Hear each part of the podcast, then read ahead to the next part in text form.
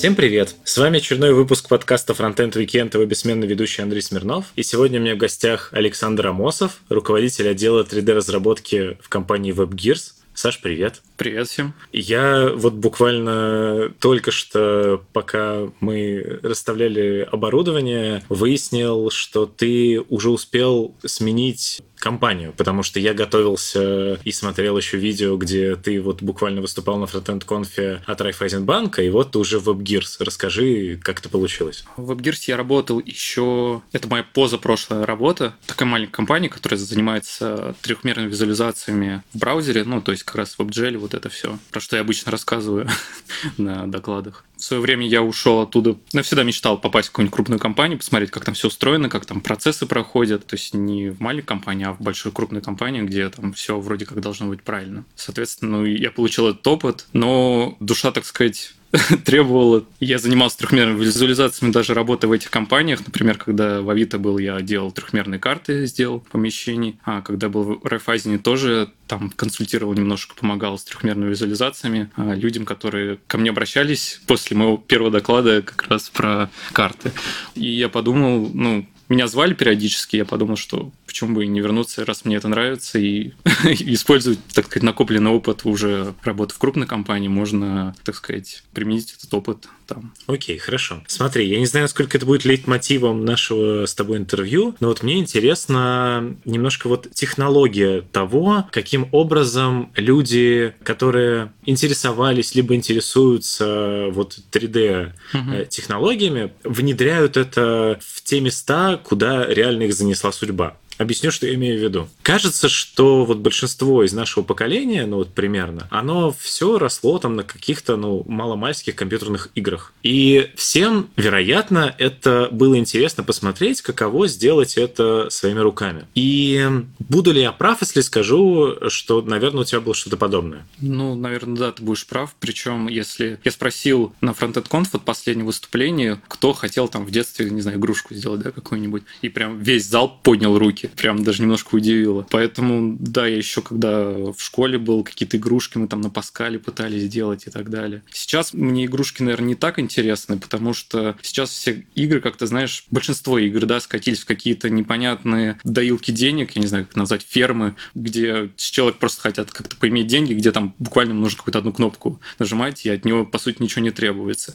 А каких-то таких качественных игр ну, не так много выходит. А больше интересно мне, наверное, какие-то визуализации, которые прям ну, полезны. То есть это те же планировки помещения, да, ну, удобно посмотреть, как они выглядят, найти то, что тебе нужно, это прям реально use case. Или какие-то те же конфигураторы, когда ты, не купив эту вещь, можешь увидеть, как она будет там сконфигурировать из разных частей. Ну, пример банально там автомобиля, да, можно там диски выбрать, колеса там и так далее, там цвет кузова. И конфигуратор может быть что угодно, и это реально полезно. Особенно, когда это конфигуратор чего-то, что трудно увидеть, там, пощупать, да, до того, как ты уже его там приобрел. Те же квартиры, которые покупают, еще не построено само здание, уже деньги там собирают, да, там, с дольщиков. А ты хочешь, ну, если ты покупатель, да, увидеть, как это будет. Вот, и интересно вот посмотреть. Не зря же, когда приходишь в офис продаж, я просто недавно покупал квартиру, извините.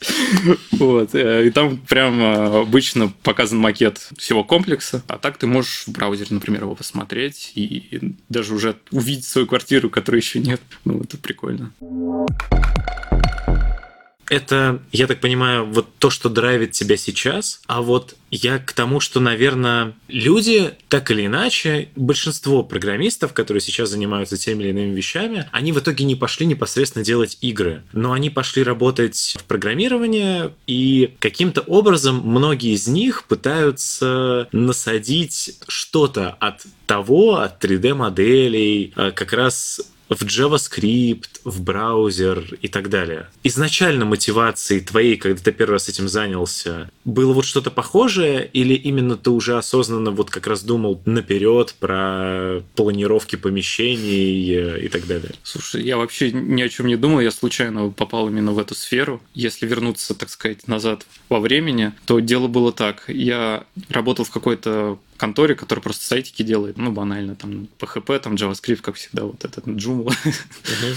Но мне было это интересно, сам развивался, но прям не было человека, который показал, как что хорошо, как куда двигаться и так далее. И в какой-то момент я просто, ну, листал Твиттер и увидел, э, там было объявление у Яндекса, что открывается школа разработки интерфейсов, вот первая ее еще, вот самая первая пилотная. И там вот, типа, перейдите по ссылке, и там будут задачи, можно вот поступить, и это бесплатно. Я подумал, ну, наверное, это какие-то классные чуваки там что-то делают. Решил зайти, посмотреть, думаю, ну что, что, что там за задачки вообще выкладывают. Сделал там несколько задачек, решил, ну раз я уже начал делать, доделаю. В общем, меня туда взяли. Проучился там успешно, но когда там было два этапа, первый этап, там заканчивался экзамен, и потом, возможно, бы тебя возьмут на стажировку. Вот на стажировку я не попал, на работу меня в Яндекс не взяли, и поэтому у меня был друг, который работал уже вот как раз в этой конторе WebGears. Я спросил, не нужны ли разработчики. Говорит, ну да, приходи. И там как раз вот это направление только зарождалось. Там еще не было ни одного заказа именно по WebGL. Мы начинали, вот как сейчас помню, делать какие-то демки, чтобы можно было потенциальным там заказчикам показать, что вот мы вот так умеем делать. Хотите, мы вам сделаем, да.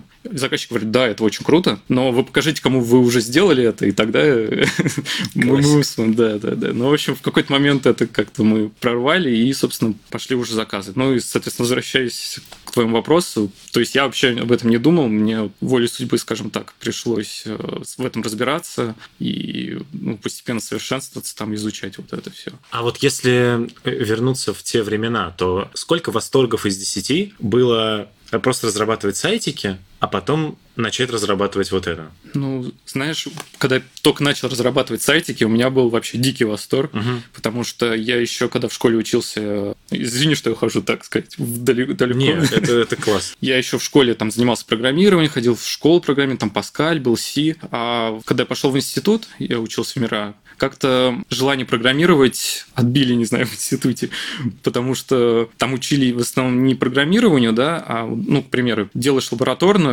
сделать лабораторную не проблема, но вот сдать ее – это большая проблема, потому что нужно каким-то ГОСТом оформить какие-то отступы, там какие-то блок-схемы должны быть правильные, и усилия тратятся не на то, чтобы, да, там что-то разрабатывать интересно, а вот на какую-то вот, ну, чепуху. И я думал после института, что вообще, ну, не буду заниматься этим. Я работал там сисадмин, манекей манекенщиком, и правильно там в институте э, еще работал. И просто тоже волей судьбы, через знакомую я узнал, что там есть какая-то контора, которая вроде как она всему обучит, они занимаются производством сайтов. Я пошел туда, попробовал, это мне дали какое-то тестовое задание, и когда я начал это делать, я прям был в восторге, то есть какая-то база данных, что-то делаешь запрос, потом ты это получил и прям формируешь там как шаблон эту страницу, и ты видишь это прям в браузере, это прям какая-то вообще магия была. Ну и постепенно, соответственно, там уже начал JavaScript интересный, потому что это, ну, как все говорят, да, что что-то пишешь, и прямо это уже визуально видишь, поэтому это стало сразу более интересно. И потом в следующем, ну, как-то было постепенно, то есть я не могу сказать, что вот я занимался этим долго-долго, там, нудно, да, и потом перешел, увидел в WebGL, это вау, вообще там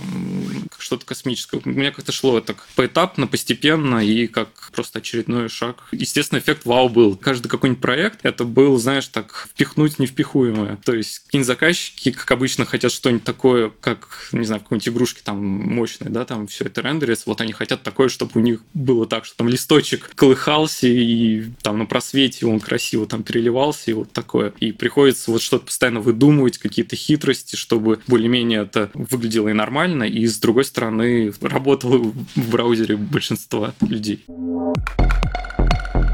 По поводу, соответственно, школы Яндекса. Ты сказал, что ты пытался попасть в Яндекс, тебя туда не взяли. Ну да, там когда вот проходит первый этап, собственно, вот э, ага. основной, когда ты ходишь на лекции, потом ты какие-то есть там домашние задания, и в конце экзаменом заканчивается. Причем я тогда как раз работал на двух работах. Я работал вот админом, и удаленно еще работал вот как раз в первой своей конторе, которая занималась производством сайтов. И по вечерам я ходил на лекции вот как раз еще в Шри, и потом был такой мощный этап, там был экзамен, я взял отпуск на обоих работах, и неделю просто беспробудно сидел, это делал экзаменационное задание, но я его защитил потом, причем когда я на работу вернулся, мне еще спрашивают, ну что, отдохнул? Я такой, да, отдохнул. Я уже был вернуться обратно на работу, потому что я прям вообще беспробудно сидел, это делал экзаменационное задание. Но там сидели представители разных команд, и они потенциально смотрели, ну, там можно взять там человека себе на стажировку или нет. Ну, в итоге, видимо, не приглянулся никому. А что тебе, вот если ретроспективно смотреть, эта школа дала? Сколько она структурировала знания, возможно, или что она дает? Слушай, она мне дала очень много, потому что у меня не было никакого учителя и так далее. Как я говорил, вот в первую контору, когда я устраивался, там из-за чего, ну, в общем, людей брали, там был разработчик довольно, ну, хороший, и он, ему было скучно одному, и он решил, что можно взять там кого-то, да, он там добучит, и будем там вдвоем что-то делать. В общем, я пришел, мне дал задание, там начал делать, и буквально через неделю он уволился. И дальше пришлось, соответственно, во всем разбираться самому. Ну, какие-то книги, да, там я там дергал что-то в интернете, но прям какого-то структурированного плана там, что-то такого не было. И, соответственно, вот когда я пришел в Шри, я прям удивился, что меня взяли, конечно. Тоже доля везения была, потому что я сделал задание, наверное, один из первых, и они, по-моему, тогда поспешили немножко. Они отправили приглашение, что ты прошел, еще до того, как вышел срок, когда задание должно быть выполнено. А потом в последний день они еще навалили, поэтому они даже больше людей взяли, чем нужно было, чем они предполагали изначально. Ну и вот, собственно, я пришел, и мне прям все рассказали, что вот есть сборщики, есть JavaScript, есть там вот, это, вот это почитать, вот это взять, вот такие практики хорошие, вот это правильно. И это вот такой шаг, который действительно структурировал те знания, которые уже были, и, собственно, показал, куда дальше надо двигаться. По поводу двигаться дальше. Ты пошел э, работать вот в WebGears, просто, видимо, ну, каким-то разработчиком. Там даже да. не было деления особого, фронтендер, бэкендер. Нет, там было разделение, ага. Вообще отдела тогда 3D не было, был, собственно, эксперименты вот эти, как я говорил, демки, да, но у меня, по сути, вот взяли чисто заниматься фронтом. Если до этого мне приходилось как раз, да, как ты говоришь, заниматься и бэком, и фронтом, хотя фронт мне был намного интереснее, тут мне пришлось, ну, только фронтом заниматься, то есть то, что как раз интересно более. И так как это удачно, так сказать, мы двинули это направление, ну, то есть появились проекты, ну, собственно, стали двигаться в этом направлении. И опять же, история повторилась. Мой друг, который там работал, к которому я пришел, через некоторое время уволился, и, соответственно, я остался за главного, и мне пришлось там и людей нанимать, и, уже как бы я как бы уже свой отдел, грубо говоря, формировать. А почему ты в итоге оттуда ушел? Ну, кроме того, что ты хотел получить опыт большой компании. Вот, наверное, это. У меня, знаешь, вот я не попал в Яндекс, причем, э, кроме того, что вот на стажировку не попал, я еще потом спустя полгода просто пробовался, отзывался на вакансию, меня тоже не взяли на джуниор-разработчика. И у меня такая, знаешь, э, какая-то... Не закрытый гештальт. Да, да, да, что вот посмотреть, причем, ну, это же когда еще в начале, так сказать, жизни компании там был вообще большой хаос, такой, ну, как стартап, да, поэтому хотелось посмотреть, как в хорошей компании все устроено. Давай теперь немножко про времена Авито и Райфайзена, раз у нас так логично все туда перешло. Что меня действительно интересует, каким образом в Авито и, соответственно, в Райфайзене туда же приходят фронтендеры, и ты наверняка приходил тоже заниматься не тем, чем в итоге ты занимался. Потому что явно сначала ты пришел, что-то делал в какой-то из команд, а уже потом решили переписать конфлюенсовские карты на что-то иное, и тут появился ты такой э, в белом плаще и сказал, что ты это все можешь переписать. Или как? Карты это вообще просто, можно сказать, чисто моя инициатива. То есть никто не хотел, я просто видел боль, я сам ее ощутил как новый человек, который пришел в компанию. Я видел, что людям это неудобно, и просто был хакатон, в котором я решил поучаствовать и, собственно, использовал свои навыки из предыдущей компании, чтобы сделать эти трехмерные карты. Хотя сначала прототип, а потом уже, когда увидел, что ну, как бы заходит это дело, уже довел до конца. Ты а... это делал в свободное время? Да. А, то есть все вот карты, вот эти Да. огромные трехэтажные штуки, Да. они сделаны не в рабочее время. Они сделаны не в рабочее время. А в рабочее время чем ты занимался? Я помню, первый день я действительно пришел в Авито, и там просто на меня, знаешь, скорее вернулось, немножко в прошлое вернулся, потому что там как на PHP, и в самом начале тебе не особо доверяют, тебе дают какие-то простейшие там задания на уровне, там, не знаю, на андроиде вот тут что-то там налезает куда-то там, подфикси это, или, ну, какие-то вообще простейшие, ну, как простейшие, на самом деле они довольно сложные, но они не критичные, и думаешь, я занимался такими прикольными вещами, да, мне тут э, какие-то такие задачки дают. Но там, когда месяц, может, полтора прошло, там уже увидели, что я более-менее справляюсь, уже начали там более какие-то интересные задачи. Сначала я работал над проектом Messenger, потом я немножко работал над профилем пользователя. И основное, так сказать, больше всего времени я занимался, я попал в команду дизайн-платформы, которая занимается инфраструктурными уже задачами. Это библиотека компонентов, дизайн системы, вот это вот все. Соответственно, тут уже как бы было намного интереснее. Тут и какие-то утилиты приходилось писать, и компоненты, и с другими разработчиками взаимодействовать, чтобы мало написать, да, там те же компоненты, нужно донести, почему люди из других команд должны это использовать, да, они используют то, что у них там есть сейчас и так далее. Окей. Странный вопрос. Я, насколько услышал, ты на хакатоне написал первую версию карт. Да. Почему Авито после того, как ты сделал первую версию карт, не сказала, что «О, крутая первая версия карт, давайте человек в рабочее время доведет ее от MVP состояния до продакшн состояния». Почему ты это продолжал делать в свободное время? Ну, в какой-то момент так и произошло, когда уже там, скажем, уже больше было к релизу, так сказать, близко. Потому что в MVP там, ну там даже MVP нельзя назвать, это какой прототип. У нас, допустим, там 4 этажа, там было 2 этажа у меня, причем не было базы там сотрудников, ну то есть потенциально там еще бэк же нужен и так далее. То есть это было такой Ну, обычный совсем- стандартный хакатоновский проект. да, да, там Да. все верно, вот. Как бы люди меня постоянно там узнавали, грубо говоря, в коридоре спрашивают, «Как- когда ты там доделаешь, когда ты доделаешь? Ну, пришлось как бы доделать. Когда уже ближе там к релизу, да, скажем так, выделили э, некоторое время, что можно уделять там, ну, поддержка нужна там и так далее. Окей, ты ушел, все еще пользуются этим, правильно я понимаю? И я надеюсь, ну там месяц назад еще пользовались. Причем даже там новый этаж открылся, и, по-моему, нашелся энтузиаст, который запилил там новый этаж, добавил его. А это какой-то open source или это все внутри лежит? Это все лежит внутри, причем из-за того, что я делал на хакатоне, а потом в свободное время, там по ночам, когда спать хотелось, там все написано не очень хорошо, поэтому тот, кто разобрался, наверное, вообще герой. Как тебе первый раз, соответственно, пришла в голову идея пойти с этим э, выступать? Тебя натолкнул на это Авито, или ты такой осознал, что, хм, кажется, я сделал что-то крутое, чего нигде больше нет. Пойду-ка расскажу об этом. Ну, когда на самом деле я делал эти карты, у меня в голове было сразу, что вот я доделаю, и у меня будет о чем рассказать людям. Ну, я, насколько помню, это не первое твое выступление. Да, Еще это- до этого там что-то про фавиконки там было. Да, да, да, да, да. Было про фавиконки. Я еще до Авито просто постоянно ходил на всякие конференции, Moscow JS и так далее. Я всегда видел докладчиков, и мне казалось, ну, я тоже могу что-нибудь рассказать, только вот что рассказать.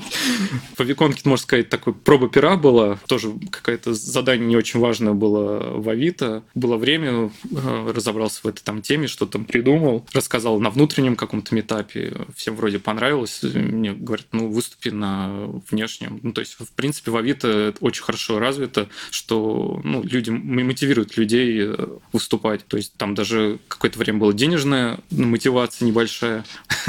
То, то есть прям э, за каждое выступление снаружи. Ну да, там какая-то небольшая время? копеечка, да. Ага, интересно. Почему же из такого рая на земле ты перешел в Райфайзен? Тут как бы четкого ответа на самом деле у меня нет, просто, можно сказать, так звезды сложились. У нас та команда, которая начинала вот э, проект дизайн платформы, получилось так, что практически полностью сменилась. Скажем так, она полностью сформировалась, у нас появился там полноценный и тестировщик, менеджер, а не 2-3 фронтендера, которые пытаются там все, все вот с этим совладать. Вот. И был такой период, что вроде бы какие-то основные задачи я доделал и не знал, куда просто, не знаю, двигаться дальше. И на меня вышел бывший коллега, который предложил, что вот у них там новый проект в Райфайзене с нуля, причем, ну, все-таки в Авито довольно много legacy кода, скажем так, и когда какие-то делаешь инструменты, это еще, скажем, такой челлендж, да, нужно учитывать все потребности, скажем так. А тут прям с нуля проект можно делать как хочешь, плюс мне тогда была довольно интересная тема типизации, там тоже в новом проекте в Rayfazine она активно использовалась, ну и как-то почему нет, скажем так. Ну и когда переходишь, обычно это все равно ты переходишь какие-то на чуть лучше, скажем так, условия, ну, в общем, много маленьких факторов, скажем так. Окей. Ничего а, конкретного. Ты в интервью в прошлом году, которое ты давал на Рите, говорил э, интервьюеру, что тебе писали ВКонтакте по поводу того, что Авито работает плохо. Когда ты работал в Райфайзне, тебе писали ВКонтакте, что Райфайзен работает плохо?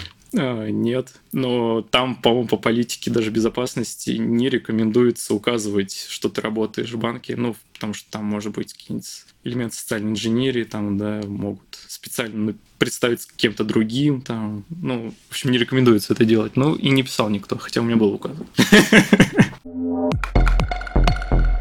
Кажется, что у тебя такая карьера очень емкая. То есть э, ты в ней успел поработать в банке, в какой-то левой конторе, конторе, которая относительно занимается чем-то интересным именно для тебя. И, ну, можно назвать Авито такой типичной современной IT-компанией. Насколько, ну, если мы отбросим, конечно же, просто левую контору, в которой ты работал давно-давно, насколько различались подходы к разработке в той или иной компании? Чем различается, допустим, Авито и Райфайзен? В принципе, оба хороши. То есть они современные, есть куча плюшек, хорошие проекты, хорошие люди работают. Проработал я в Райфазе не, не так много не потому, что там что-то мне не нравилось, а просто я подумал, что я занимаюсь там по вечерам, по ночам другим. Так почему бы все-таки не заниматься и в основное время, чтобы мне, скажем так, и вечер освободить ночью, да, и платили за это различия между крупными компаниями, да, такие как Авито и Рафазин, мне кажется, не очень большие. Везде налажены довольно процессы, есть всякие там метапы внутренние, вот именно такая социальная какая-то жизнь. Мотивируют, опять же, на то, чтобы ты там выступал и так далее. То тебя обучают. Все, в принципе, хорошо. Но Райфайзен не типичный банк, э, что необходимо, ну вот как вот эти вот идут постоянно слухи, я сам в банке не работал, проверить их не могу, что внутри все-таки люди требуют, чтобы они пришли в одно время, ну рабочий день четко с 10 до 7, что внутри очень много политик, вот полиси по безопасности, которые мешают комфортно работать разработчикам. Я, наверное, не пытаюсь обобщать, например, Райфайзена, но если просто вот конкретно про него него. Были ли там какие-то вот в, в этом плане отличия или зачатки отличий? Угу. Ну, я не знаю, как в типичном банке, я только в одном работал. Мне кажется, что есть, конечно, немножко доля вот всякие там политики, там безопасности и так далее, но какого-то такого к программистам, скажем так, эм, там немножко другое отношение, наверное, к IT, что ты там можешь не обязательно в пиджаке ходить, можешь гибкий график, ну, то есть как, как везде, там раньше пришел, раньше ушел, позже пришел, позже ушел, ну, там только главное, чтобы ты попадал в какой-то там период, когда, ну, большая часть команды э, в офисе, чтобы ты мог там коммуницировать там и так далее. Agile, вот все вот это, то есть, в принципе, все, что в нормальных современных компаниях есть, там, в принципе, есть. Ну, есть, конечно, так как это банк, там небольшие какие-то ограничения, наверное, ну, там, не знаю, технику может чуть дольше выдать, или там больше каких-то штук нужно подключить, чтобы ты смог работать. Но, в принципе, ничего такого смертельного нет. Мне друг рассказывал, что он вышел на работу в банк, ему его ноут рабочий выдали через две недели. Он две недели просто сидел и ничего не делал. Это похоже на правду? Ну, не знаю. Ну, в случае Райфайзена так не было. Мне выдали в первый же день. Единственное, я его настраивал там пару дней, но но потом я написал инструкцию, и это проходило и быстрее. Точнее, дополнил инструкцию, которая там была. Ну, давай закончим, наверное, про твою карьеру. Вот если взять WebGears, тот, из которого ты уходил в Авито, угу. и тот в WebGears, куда ты пришел сейчас. Соответственно, что изменилось э, в том, чем ты занимаешься тогда и сейчас. Сейчас ты, судя по пафосной должности руководителя отдела, интересно узнать, что под капотом этой должности и что в самой компании изменилось компания, как мне кажется, довольно сильно продвинулась вперед. То есть те, кто там думает, что ты там незаменимый, уйдешь там, и без тебя все пропадут. На самом деле это всегда не так. Незаменимых людей нет принципе, когда я уходил, я нашел, ну, собственно, людей собеседовал, нашел хороших людей, которые, а, скажем так, не из мира фронтенда, как я, а из мира, наоборот, 3D, то есть которые занимаются именно, знают, как устроен там 3D, как там OpenGL работает и так далее. И они, собственно, привнесли, скажем так, больше технической какой-то части. Это дало возможности какие-то более сильнее оптимизировать, делать более интересные какие-то визуализации там и так далее. То есть э, технически очень продвинулись вперед.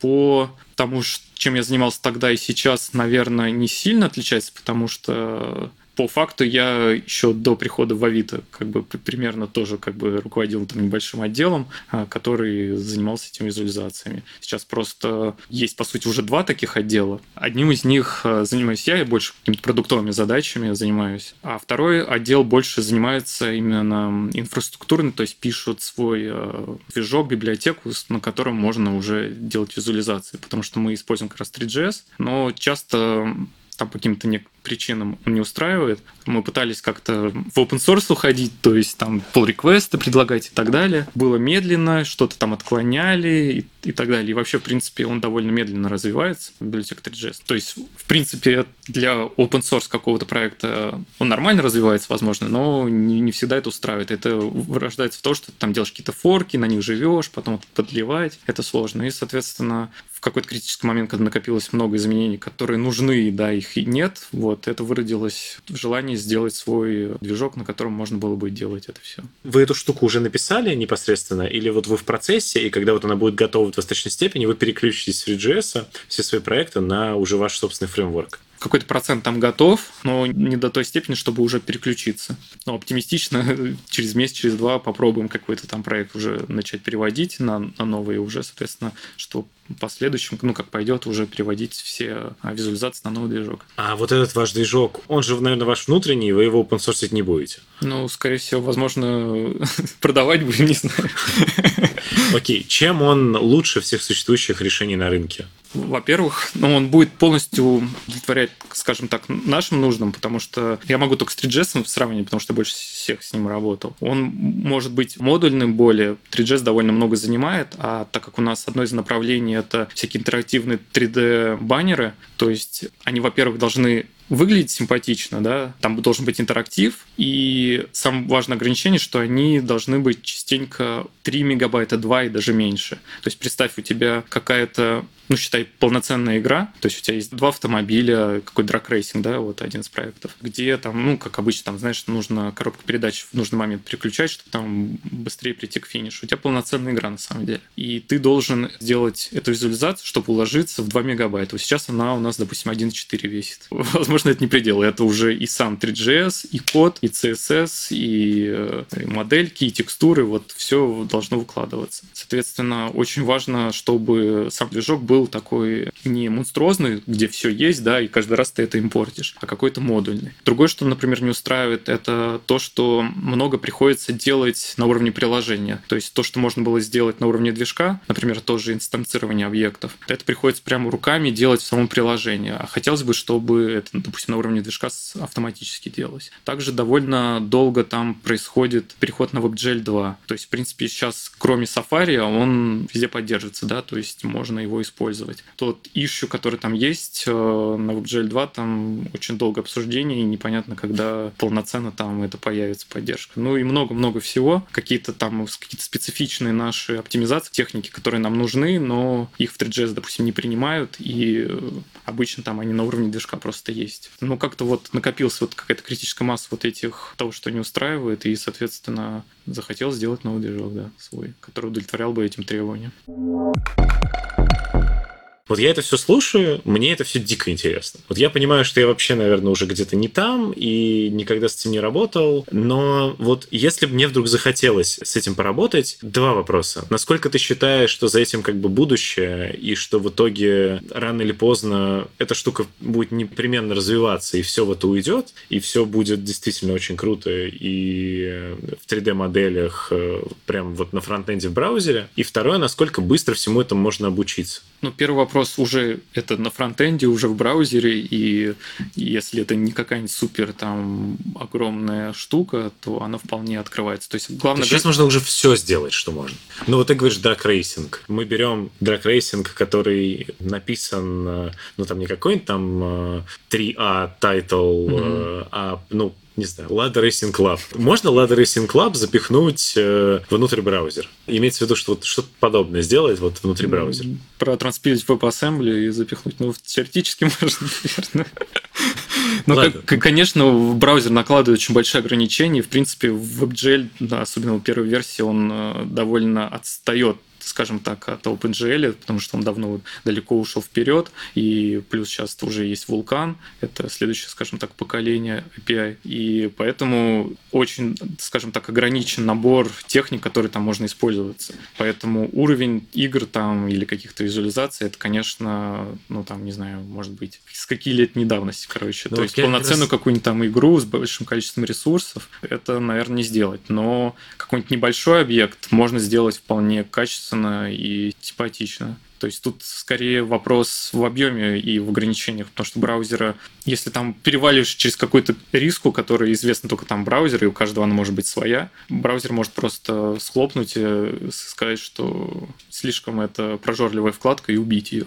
Поэтому тут, да, большие ограничения. То есть что-то такое именно по объему сложно сделать, но по качеству небольшое можно сделать хорошее. Вот я как раз, наверное, об этом. Э, вы же наверняка следите за развитием индустрии, и вы в целом смотрите там, какой-то у вас есть roadmap там на год вперед. Насколько это все как раз движется вперед? Или WebGL всегда будет на несколько лет позади OpenGL? Я думаю, что ну, веб-технологии в любом случае всегда будут отставать, естественно. Mm-hmm. Но сейчас там, по-моему, появился спецификация, по-моему, она WebGPU называется, и, возможно, она разовьется. Это как раз, в принципе, будущее, наверное. Окей, давай к второй части вопроса. Насколько сложно этому всему научиться? Попробовать что-то сделать самое простое, вообще, ну, как бы easy. То есть взять какую-нибудь, если хочется, я не знаю, что, сделать какую-нибудь модельку простую или в интернете ее найти и просто впихнуть себе на сайт, и чтобы ее можно было вращать, практически ничего не требуется. Можно сделать там за полчаса-час, и то из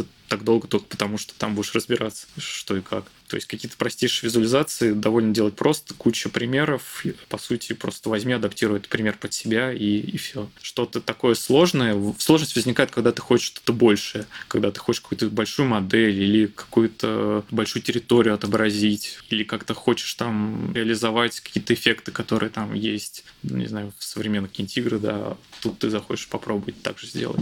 Окей, okay. а вот смотри, вот я в ВУЗе делал на QT, по-моему, эта штука называлась. У нас был курс машинной графики, и мы, ну, например, делали бассейн, в котором плавал шарик. Угу. Вот такой вот опыт у меня когда-то был. Вот это каким-то образом может помочь? Оно как-то коррелируется, по касательной проходит? Э, или там все по-другому в том, как это реализовано в WebGL? Принципе, то есть, если ты работал с каким-то движком, неважно каким, то есть э, WebGL, но это он просто повторяет спецификации там OpenGL для Embedded Systems, то есть там, в принципе, все, все то же самое, там даже название методов, по сути, те же самые, то есть только там в OpenGL ты пишешь gel, а, и слитно там команда, а тут ты пишешь gel точка, допустим, и ага. уже это. То есть, в принципе, если ты имел опыт, и тем более ты знаешь JavaScript, то, ну, как бы, без проблем.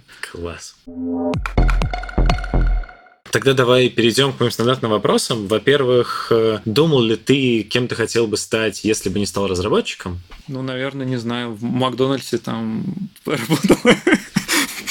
Нет, никем бы тебе пришлось работать, если бы ты не выучился на разработчика, а кем бы действительно хотелось. Вот кем ты мечтал в детстве, в школе, в университете? Слушай, ну кем мечтал по программистам, буквально там я еще с каких-то там начальных классов начал ходить в компьютерную школу, и кем мечтал, тем и стал, наверное. То есть никаких э, созвучных э, мыслей не было? Нет. Ты первый человек за 77 выпусков, который не мечтал ни о чем, кроме программирования. Нет, конечно, может быть, о чем-то мечтал, но какой-то профессии, там, не знаю, может, переворачивали пант, там, гладить их там. Переворачивать пант – это... Я уже все выяснил. Там не переворачивать пант нужно, там за ними ухаживать нужно. На мой взгляд, идеальная работа, когда, если есть деньги, и ты вышел на пенсию. Ты едешь э, в китайский заповедник, там, где вот как раз панды в своей среде живут, и вот там вот ты, соответственно, можешь находиться рядом с пандами, и все классно. Но только, по-моему, тебе за это нужно платить, а не тебе вот платить за это. Ну нет, тогда не устроит. Ну, хорошо. React, Angular, Vue или Ember? React. Почему?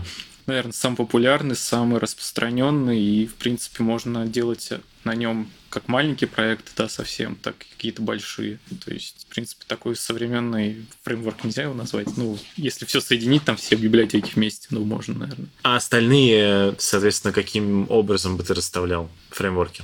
Я думаю, что они, в принципе, все неплохие. Просто я больше всего работал с React, поэтому и Angular я там пробовал, скажем так. А все остальное, наверное, даже не трогал. Вот. Но судя по тому, что везде требуется именно React, и это, как сказать, дефолт, то, наверное, все-таки он победил, поэтому я еще помню, когда он только появлялся, потому что я пробовал как раз первый Angular, появлялся React, я подумал, ну вот, новый придумали, сейчас какой-то React, потом еще что-нибудь появится, поэтому я подожду, не буду пока вообще это дело изучать. Но как бы время шло, шло, и как-то он до сих пор вот на коне, скажем так.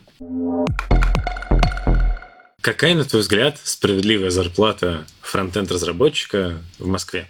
Ну, справедливо и несправедливо не знаю, потому что это зависит от того, насколько там нужен специалист или не нужен. Нет, справедливо это скорее про то, вот будь ты владельцем WebGears, вот сколько бы ты человеку, который к тебе пришел, заплатил вот по его заслугам. Не потому, сколько рынок предписывает, а сколько бы вот ты заплатил ну, за эту работу так сложно просто сказать. Да. Если, если бы было желание, как бы возможность, ну, если твоя контора, ты бы хотел, чтобы на тебя работали за бесплатно, да, и хорошо. Ну, ну, поэтому это же невозможно. Если не ударяться в крайности, имеется в виду, что обычно у нас принято говорить, что пузырь раздут, разработчики получают слишком много, а вот слишком много это сколько? Ну, то есть, э, сколько действительно было бы не слишком много? Ну, вот мы берем X, там, например, X это там 150 тысяч рублей. Это какая-то, допустим, эфемерная средняя зарплата там медла в Москве сейчас, угу. допустим. А вот сколько бы вот этот же самый мидл получал бы в отрыве от вот этого пузыря? Тут я бы сказал, что как зарплата 150 тысяч нормальная, я бы сказал, что другим как бы профессиям нужно бы добавить просто. Потому что это, если сравнить там с какими-нибудь, наверное, европейскими странами, там, или, ну, это не, не так много, скажем так. На европейских странах и, грубо говоря, другие цены, то есть там все, наверное, немножко бьется с этим. Или ты про то, что врачам нужно зарплату поднять? Да, надо, определенно. Моя любимая рубрика – это «Готовим вместе с фронтенд-разработчиком». Умеешь ли ты готовить? Ну, я думаю, что да. Хорошо. Тогда какое самое сложное, либо самое любимое блюдо ты когда-либо готовил? Расскажи о нем. Какую-нибудь забавную историю. Будет очень здорово. Окей. Наверное, самое любимое блюдо – это селедка под шубой. Но я ее не умею готовить, к сожалению. Ну, думаю, если я возьму, конечно, я сделаю. А вот. ты не пробовал? А, но я не пробовал готовить. Ну, попробуй. Не, если готовить умеешь, я по себе говорю, я селедку по шубу очень люблю, я ее готовлю раз в год на mm-hmm. Новый год, и получается классно. Okay. Я... Если, если жена не захочет готовить, придется самому. Okay. Ну, так и в детстве, я помню, очень не любил, но сейчас прям люблю. А так, с того, что готовлю, наверное, Салат Цезарь люблю, могу хорошо приготовить, довольно вкусно получается. Причем я как-то раньше вообще не понимал, ну, то есть я его даже особо не пробовал, какие-то что-то сухари там, ну, кажется, что какие-то ингредиенты не очень совместимые, да, но сумме получается вкусно, вот. Хорошо, давай тогда про Цезарь. А вот меня всегда волновало, э, как правильно в Цезарь резать, во-первых, пармезан. Вот как ты режешь? Длинными полосками, вот такими вот квадратами, но очень тонкими? Или э, бывает по-другому делают? Слушай, я по-разному пробовал. Я пробовал и продолговатые так, я пробовал и кубики. В принципе, знаешь... Как ну, вкуснее всего? Да, тут больше от сыра, наверное, зависит. Просто лучше взять какой-нибудь твердый сыр, Ну, пармезан. Хорошо. Делал ли ты когда-нибудь э, вот этот вот э, классический цезарный соус? Который да, там... приходилось делать, но иногда, когда лень, просто тупо покупаешь. Когда не лень, можно и изготовить его. В классической рецептуре этого соуса там чуть ли не каперсы, анчоусы и так далее. Покупал анчоус. Да? Да. И как? Получилось в итоге что-то? По вкусу нормально. Ну, не сказать, что прям оно того стоит даже, когда чтобы покупать их.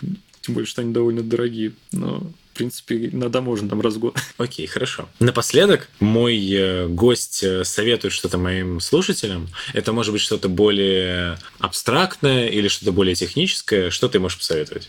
Найти свой путь, скажем так, да. Это важно, потому что иногда не знаешь, к чему двигаться, и просто пробуешь, пробуешь разные. Ну, то есть, первый, да, наверное, пробовать разные, если вы не знаете, к чему стремиться. Когда вы найдете, то не бояться и двигаться в этом направлении. Вот, и наверное, быть добрее к другим, а то сообщество бывает иногда довольно злым, соответственно, нужно так сказать, добро распространять. Были ли у тебя примеры, когда сообщество было к тебе недобрым? Ну, я прям так не скажу. Но, в принципе, довольно лояльно. Я имею в виду больше какие-нибудь, не знаю, чатики там или ищу, когда ты там что-нибудь пишешь. И там всегда находится тот, кто говорит, что это все неправильно. Окей, хорошо. Спасибо тебе большое, что пришел. Соответственно, от тебя, как обычно, хочется добавить, чтобы вы обязательно поставили лайк этому выпуску и поделились им со своими друзьями, и тогда они узнают э, о том, как делать правильный соус для Цезаря и многое другое. Также обязательно подписывайтесь на данный подкаст в SoundCloud и в iTunes, также в YouTube и везде, где только можно. Вступайте в наши социальные сети, телеграм-чатики. Спасибо всем тем, кто меня поддерживает. Мы продолжаем показывать человеческую сторону фронтенда и не только. Услышимся на следующей неделе. Пока-пока. Пока. -пока. Пока.